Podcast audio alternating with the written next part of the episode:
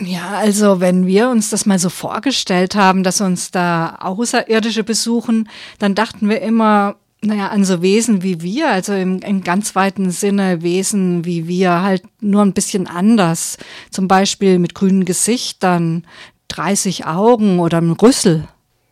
Perfekt.